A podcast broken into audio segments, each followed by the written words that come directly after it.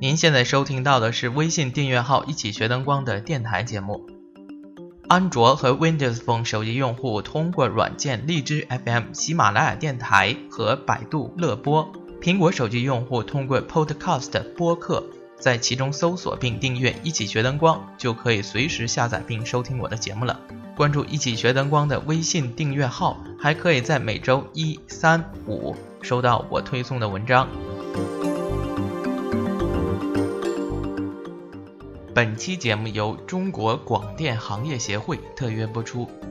今年八月份，北京 BARTV 展会期间，由中国广电行业协会组织的广电行业供应商峰会也将同期举行。详询协会秘书长，手机号码幺八六九八幺四六八幺四。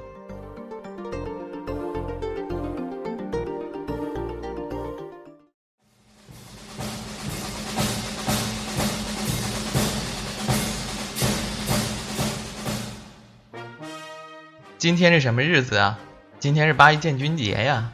你怎么这么不浪漫呢？你就不能说今天是七夕节的前一天吗？所以像你这么呆的人，注定他没有情人。那不过今天真的是八一建军节呀！在这里呢，我要代表，只能代表我自己了啊！向全军广大指战员、武警官兵、民兵和预备役人员致以节日的问候。为什么要这么正式的说一下八一建军节呢？我知道我的读者里面有一部分一小部分啊是在部队文工团里工作的。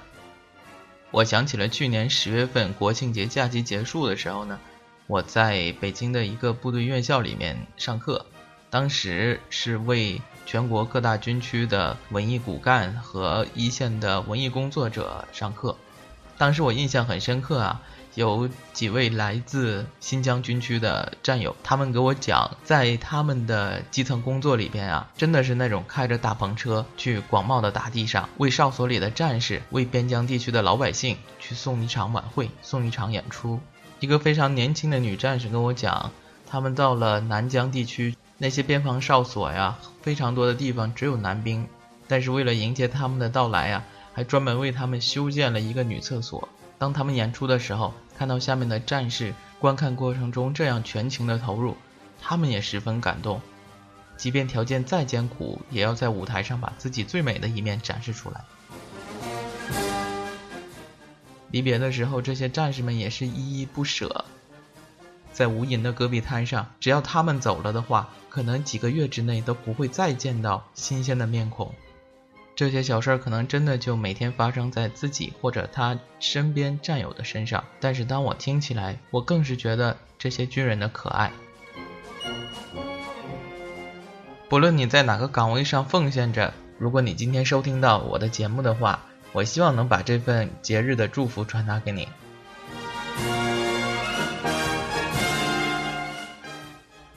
说来也惭愧啊。空有一颗文艺报国的心，但是却和部队一直没有缘分啊！多少次我都是擦肩而过。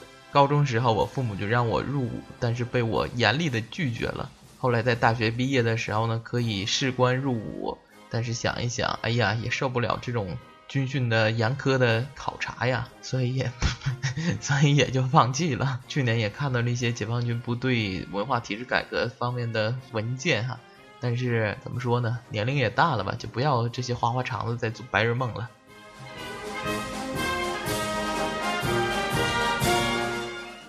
今天是什么日子啊？今天是七夕节的前一天呢。今天是礼拜五，明天就放假了。明天大家可以去过节了，可以去消费呀。不论你有没有人陪呀，就算是左手拉右手，但是明天你也应该装作有情人，因为你本来就是一个有情之人嘛。所以，不论你是单身还是两个人在一起，也都要祝你七夕节快乐。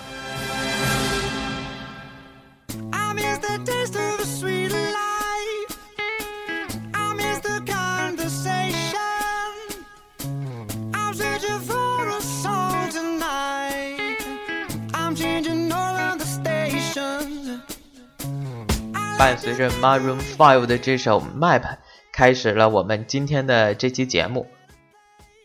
那么今天的内容呢，主要是说一说前一阵我推出的那篇关于高色温灯具在电视演播室中应用，大家反馈回来的一些信息。首先，让我们回顾一下那篇文章里主要讲述了一些什么内容。文章的作者是高华、蒋挺和宋兴国。在这篇文章里面，这三位作者首先利用高色温光谱特性解析，来对比了一下高色温光源和低色温光源的表现形式。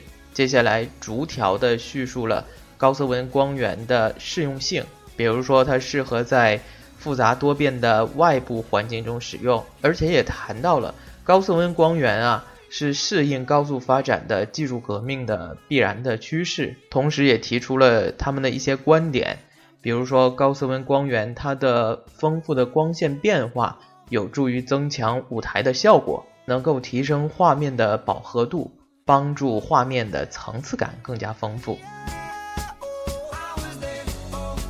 我收到的来自读者们的问题啊，大部分都是集中在文章的第一部分。更加集中的问题体现出来，什么叫高色温？什么是低色温？高低色温有什么不一样？它们与色光，就是有色光有什么区别？那在这期节目的前半部分，我将会对这些问题进行一个集中的解答，并且把我在之前教学过程中跟我的学生来解释色温这个定义的，用一种呃虽然通俗但并不科学的方法。能够让大家比较容易理解和记忆的方法讲解一下。在节目的后半部分，我将根据自己之前使用高色温光源的一些经验，来谈一谈为什么说现在的科技在推动着高色温光源的普及。大家在在网上啊查这些呃学术关键词的时候啊。呃，色温这个定义的描述都是非常理科化的一个东西。光学嘛，本身就是物理学的一个分支。但是对于我们这些学灯光的朋友来讲，单纯的这么枯涩的描述色温这个概念呢，真的是一时间听不进去的。呃，我在之前啊给我的学生讲课，说色温这个东西啊，呃，理解成为它是用来形容光的温度的。听到这儿了之后呢，你保证觉得你又在这儿臭白话什么呀？那光还能有温度吗？大不了那也就是说我站在灯下边，我觉得它很热，被它炙烤着，这个温度对吗？你所说的色温就是这个呀？赶紧下去吧你！不是这样的哈，我是用另外一种，也是一个物理学上的思维来跟大家表达这个事情。我是这样比喻的：我们在一个纯黑色的理想的物理空间里面。找到一个黑色的物体，把这个物体进行加温。当它到达了一定温度的时候，原来的黑颜色也会跟着发生改变。比方说，此时此刻这块黑色物体的温度是两千八百度，它呈现出了一种暖洋洋的颜色。我们就说这种光的色温是两千八。然后我们继续给这块黑色的物体加温，当它上升到五千六百度的时候，基本呈现出一种白色。于是我们可以说，这种白颜色的光，它的色温就是五千六。继续再给这个黑色的物体加热的话，会出现什么样的现象呢？这块黑色的物体由白色慢慢的变成了浅蓝色，甚至是深蓝色。这个时候，我们再继续测它的温度，会发现它的温度变成了六千多、七千多、八千多，甚至将近了一万。我们就可以说，每次测这个物体的温度时，它所表现出来的状态，就是这种发光状态下的色温。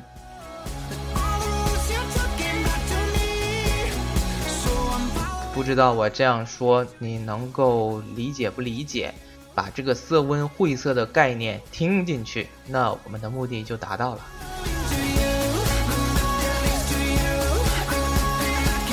来自广州的一位读者何同学，他说：“我想问一个基础的问题，色温和颜色有什么区别？电脑灯是属于高色温的灯具，但如果它打出来黄光呢？此时改变色温了吗？”如果降低它的亮度呢？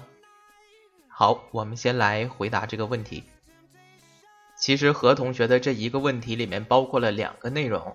第一个问题是，如果改变光的颜色，是否改变了光的色温？第二个问题，如何才能够转变色温？我先回答第一个问题，改变光的颜色是不会对光的色温产生变化的。你刚才说到，电脑灯是一个高色温灯具，为什么它是高色温灯具呢？因为它的这个气体放电泡是一个高色温光源，所以我们直接可以说电脑灯是一个高色温灯具。但不论电脑灯加载了什么颜色的颜色盘，都不会对它的发光器件，也就是这个灯泡。产生任何影响。我们看到，之所以看到它呈现黄颜色、白颜色、红颜色、绿颜色，是因为你通过加载了不同的颜色盘，过滤掉了白色光中的一部分你不需要的光谱，因此它呈现出了所对应的颜色。而你并没有改变这个灯泡的色温。第二个方面是高低色温之间可否转换？如果可以的话，是通过什么样的方法进行转换？答案当然是可以转换的。高低色温转换就要运用一个小小的工具，叫做雷灯纸。雷灯纸被广泛应用在舞台演出、电影、电视拍摄这些领域里边。好多时候啊，呃，由于这个器材的使用限制，我们呢可能手里面只有低色温灯具。比如说，在舞台演出中，那些两千瓦的聚光灯，还有更早一点的这些回光灯，它都是低色温灯泡的灯具。但是为了营造一些特殊的效果呢，我们想让它看起来呈现高色温的状态，怎么办呢？这个时候就要用到了雷登八二的这个型号的色纸，把这个色纸蒙在这个灯的前面啊，就可以过滤掉白光中你不需要的那些暖色。红、橙、黄这一部分光谱，而只把你需要的那些冷颜色的部分的光谱保留下来，因此就可以收到一个色温比较高的白颜色光的效果。话又说回来，高色温可以向低色温转换吗？答案也当然是可以的。这个时候呢，我们就要用到了雷登八五这个色纸，它的功能是将高色温转化成为低色温，比如说。我们在外面拍电影的时候，大部分时间会用到敌灯，但是敌灯呢，它是一个高色温灯具。这场戏导演要求我们在一个室内的环境里拍摄出一个只有一盏小煤油灯昏黄的这个情景的剧。那一盏煤油灯当然是不可能完成演员的补光的。这个时候呢，我们必须用人工光源。但如果恰巧手里只剩下敌灯的话，怎么办呢？方法就是给这些灯具加雷灯八五色纸，但是随着技术的发展啊，越来越多的演出场所都使用了电脑灯。那么，如何给电脑灯这个原本就使用了高色温光源的灯具来改变色温呢？这个时候，有请 CTO 绿色片登场。CTO 指的是 Color Temperature Orange，就是说色温呈现橙色的这种绿色片。因为电脑灯的这个灯泡，我们之前就已经说过了哈，它本身就是一个高色温的光源，我们通常情况下不需要使用呃让它再升色温了，而是需要它降色温。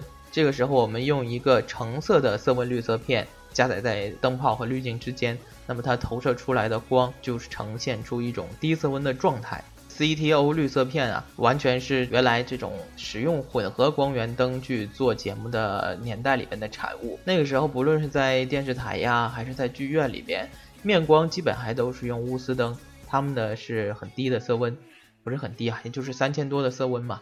而你要是想做效果的话，电脑灯的色温基本基本都在五千到八千这个范围里边。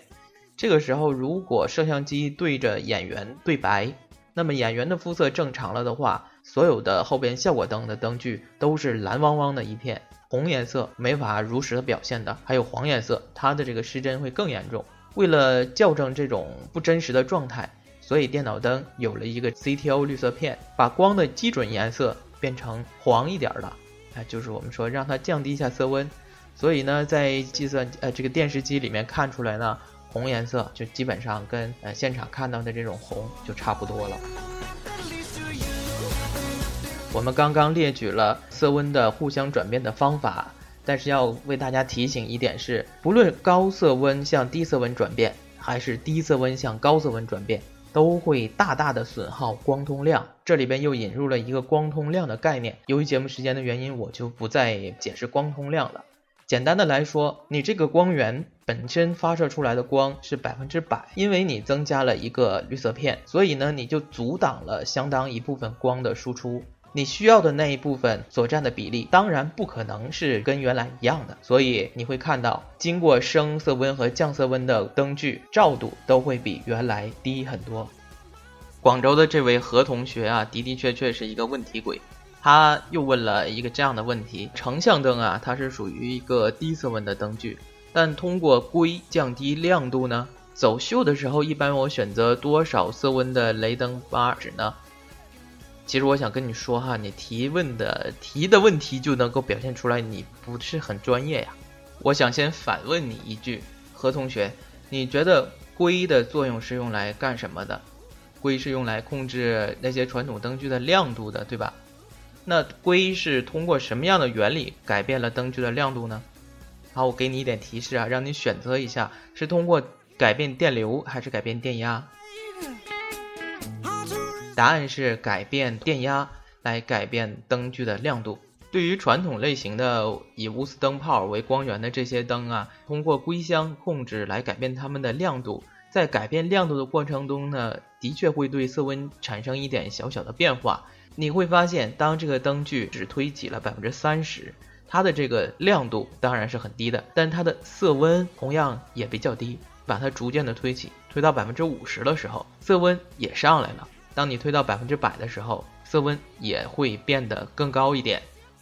那岂不是说改变灯具的亮度也会改变灯具的色温吗？那是因为像聚光灯这种钨丝灯泡啊，是由于它的物理性质的原因，你改变它的亮度呢，自然而然会影响它的色温，并且即便是通过改变亮度而影响灯具色温呢，这种效果也是比较微弱的。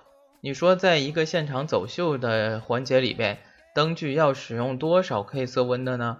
这并没有一个定式哈，只要你所有的灯具都能保持相同的色温，那么拍摄出来呈现在电视上面的画面效果呢，就都能够保持一致。我列举了一个例子哈，说在剧场里边，如果想改变色温的话，通常用雷登八二这个色纸。那现在已经都这个年代了，剧场里面还这么做吗？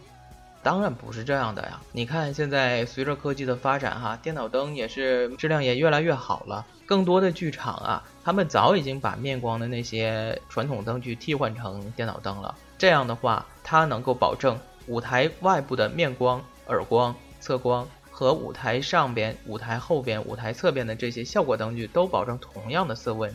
不论它色温多么高或者是多么低，只要能够保持同样，那么观众欣赏的效果。电视拍摄的效果就能够保持同样的协调。您现在收听到的是微信订阅号“一起学灯光”的电台节目。安卓和 Windows Phone 手机用户通过软件荔枝 FM、喜马拉雅电台和百度乐播；苹果手机用户通过 Podcast 播客，在其中搜索并订阅“一起学灯光”，就可以随时下载并收听我的节目了。关注“一起学灯光”的微信订阅号，还可以在每周一、三、五收到我推送的文章。本期节目由中国广电行业协会特约播出。今年八月份，北京 BARTV 展会期间，由中国广电行业协会组织的广电行业供应商峰会也将同期举行。详询协会秘书长，手机号码幺八六九八幺四六八幺四。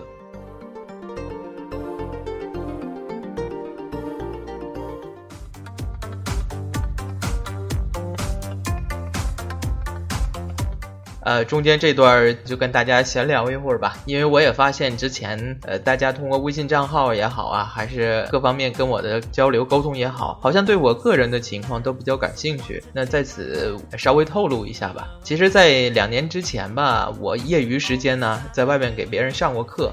不能说桃李满天下，但是最西边的在新疆，在西宁；最北边的在延吉；最南边的福建那一片儿吧。东边的话呢，就是浙江。后来为什么不讲课了呢？首先是因为工作的原因，已经没有太多的空闲的时间了。第二呢，是因为我上课的时候啊，落下了一个问题，就是咽炎。所以，为了自己健康的着想，并且本来也没有什么桃李满天下的这种传闻可以实现得了，所以我索性就不去上课了。一起学灯光这个微信订阅号呢，的确是我个人的兴趣做起来的，不属于任何单位和机构的所拥有。呃，因此在文章的内容上面，我争取能够保持一个比较中性的立场。当然，有的时候呢，可能会或多或少的谈到过一些产品上的信息，这也的确是出于我个人的兴趣，想跟大家及时的分享一下。大家也不要戴着有色眼镜来看这些问题。还有很多读者呢，朋友们对我的现在呢是更关心。这么跟大家说吧，我现在呢主要还是做案头工作比较多一点，做方案设计，对口的单位基本都是电视台、呃广电行业，偶尔呢也会出个差做技术公关，但呃这些东西不是我的主流。剩下一些时间呢，我可能在家里边跟朋友吃喝玩乐闹啊，然后只要出差的话，就一定会充当吃货的这个角色。所以，我希望今后如果我有幸能够到您所在的城市的话，不要吝啬你帮我推荐一些好吃的哈，不用你请客，我买单就可以。但是你一定要带我吃你的好吃的，可以吗？然后我是在这个微信订阅号的基础之上呢，做的一起学灯光的电台节目，目的呢，就像我第一期节目里面说的，把那些我不愿意写，并且写完之后你保证也听不太清楚，没有什么条理的东西，就用咱们聊天的方式，想到哪儿就说到哪儿了。但不过呢，有了这个电台节目呢，我还是想把它做得好玩一点。这个好玩的前提啊，当然是由优质的听众啊。什么叫优质呢？优质就是跟我互动啊，这才叫优质。有这些优质的听众来，嗯，收听我的节目，我才会觉得好玩，觉得好玩才会做。如果有一天他没有人听，没有人跟我互动的话，那不好玩，我就不做了呗。呃，虽然这个一起学灯光并不属于任何机构和企业。但是我还是非常希望能有这个行业里面的佼佼者跟我一起来把这个东西发展起来。作为回报呢，您当然可以在一起学灯光里面体现一些你自己想要的东西。在这个节目里面，你可以独家冠名播出、赞助播出，或者是在不伤大雅的前提下，由我来用说话的方式帮您传达出一些内容。如果你觉得一起学灯光可能还有这个实力，能够跟你的企业相互匹配的话，可以给我发邮件联系，我的邮箱地址就在节目下面的文字说明里边。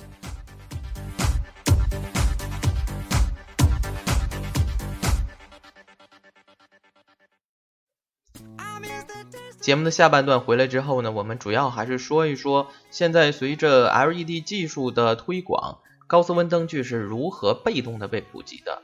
记得当时我在推送这篇文章之前呢，先给读者们发送了一条语音消息，在语音消息里我是这么说：我说明天呢有一篇什么什么样的文章，我们来看一看，在当前 LED 技术的推动下是如何，这个演播室里面是如何运用高斯温灯具的。不一会儿呢，马上就有一位读者给我发来消息，其实也有点犀利哈，我觉得，嗯，他说高斯温灯具之所以能够在这些地方应用呢，是因为 LED 大屏幕用的越来越多，好不好啊？你要搞清楚再说。我觉得我得首先得谢谢我的读者里面有很多专业并且愿意给我指出错误的，呃，这些优质的哈，就像我刚才说的，跟我互动一样优质的读者。但其次呢，我也想小小的纠正一下。我说 LED 技术的发展，但是我并没有单一指出高斯文灯具是由某一种 LED 的产品来被动推出的。当然了，它跟 LED 屏幕的大范围应用是密切的分不开的。首先，我想接着这位读者的话说，比如我们看好多晚会啊，后边真的就是 LED 屏幕满天飞。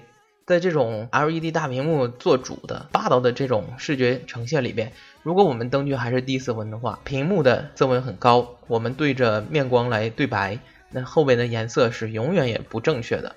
因此，我们被动的选择了高色温的灯具。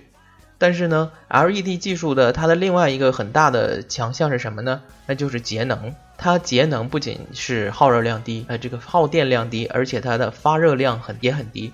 在演播室这种密闭的空间里面，尤其是小型演播室，如果使用了 LED 灯具的话，它对空调系统的需求，对主持人、对节目嘉宾在灯光下边长时间制作节目的这种状态，都是一个很好的一个提升。现在电视台里边的摄像机都是高清机器了，对灯光的布光要求也有了一定的变化。在高清节目制作里面，首先要求灯光一定要均匀。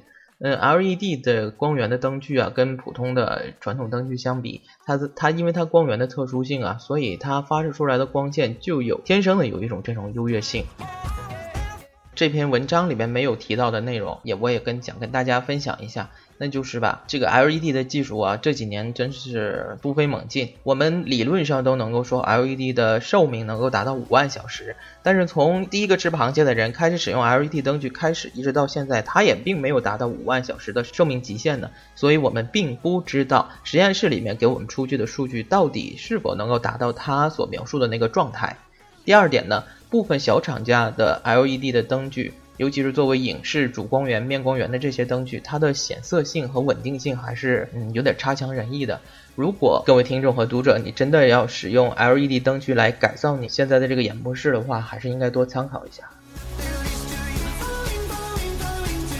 呃，以前呢，我们就做过这方面的一个小测试。我跟原来的同事喜哥，啊，喜哥你在听节目吗？你前两天说要请我吃火锅了啊，这个我还没忘呢。呃，当时我就跟喜哥呢一起来做这个一个实验，我们拿了一个日本的一液晶电视，对着摄像机来对白，把屏幕调成纯白的一个画面，看一看它的色温能够到底达到一个什么程度。大家猜结果是什么样的呢？八千五百开尔文。所以你就应该清楚了，在有许多这种电视的演播室里边，到底应该怎么处理灯具的色温问题了哈。那今天的节目基本就到这里就结束了。下一次呢，我们来谈一谈到底是选择哪一款高端的灯控台更适合你。因为挺长时间了，一个多月之前，有一位读者问我，为什么 MA2 跟艾弗利的旗舰版 Safari 相比，MA2 在技术参数和操作上它比 Safari 更出色？他给我抛出了一个这样的问题。就从多方面对比来看一看，MA2 和 Safari 相比，到底谁优谁胜，谁强谁弱？关于这个话题，各位读者有什么想说的，直接发送语音消息给微信订阅号“一起学灯光”就可以。如果你的问题足够精彩的话，没准就可以像下面这位读者一样，直接把语音传送到节目里哦。我把。就是您您今天这个电台传到我朋友圈里，大伙儿都转发了，大伙儿非常期待。